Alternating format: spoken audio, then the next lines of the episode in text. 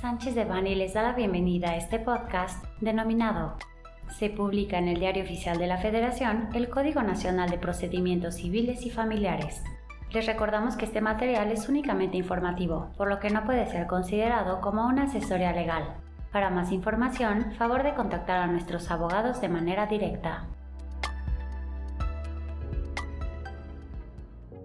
El 7 de junio de 2023 se publicó en el Diario Oficial de la Federación el decreto por el que se expide el Código Nacional de Procedimientos Civiles y Familiares, con el que se materializa el cumplimiento al artículo cuarto transitorio del diverso, decreto por el que se reforman y adicionan los artículos 16, 17 y 73 de la Constitución Política de los Estados Unidos Mexicanos en materia de justicia cotidiana, solución de fondo del conflicto y competencia legislativa sobre procedimientos civiles y familiares, el decreto entrará en vigor al día siguiente de su publicación en el Diario Oficial de la Federación, es decir, el 8 de junio de 2023. Ahora bien, la aplicación de los 10 libros que integran el Código Nacional de Procedimientos Civiles y Familiares entrará en vigor gradualmente, en el orden federal conforme a la declaratoria que sucesivamente realicen las cámaras de diputados y senadores, sin que dicha declaratoria pueda exceder del 1 de abril de 2027.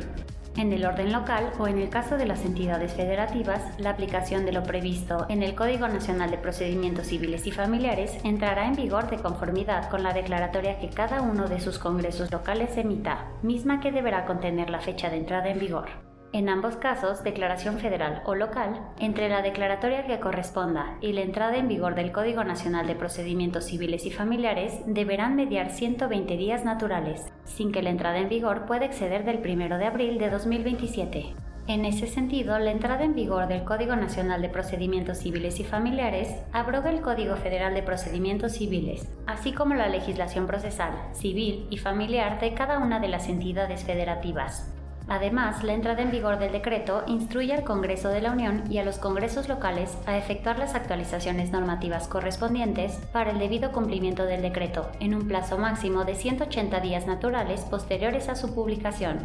El equipo de litigio y medios alternativos de solución de controversias de Sánchez de Bani está analizando el contenido del Código Nacional de Procedimientos Civiles y Familiares para actualizar a nuestros clientes en cuanto a cambios relevantes en comparación con el Código Federal de Procedimientos Civiles y las disposiciones procesales locales.